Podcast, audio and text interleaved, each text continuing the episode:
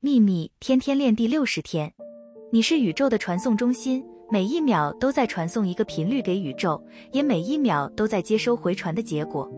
为了创造你想要的事物，你必须不间断地传送自己的渴望。做法就是，心里知道你的愿望已经显化成真了。但如果你开始想住自己渴望的事物不在这里，如果你开始怀疑，你就中断了传送的过程。宇宙已经失去你之前的讯号，反而接收到新的，也就是你并未拥有你渴望的事物。宇宙切实回应你的新讯号，然后你就会接收到你传送出去的讯息：我渴望的事物不在这里。你要做的就是把自己调回你想要的事物这个频率上，然后宇宙就可以把你想要的一切传送给你。愿喜悦与你同在，朗达·拜恩。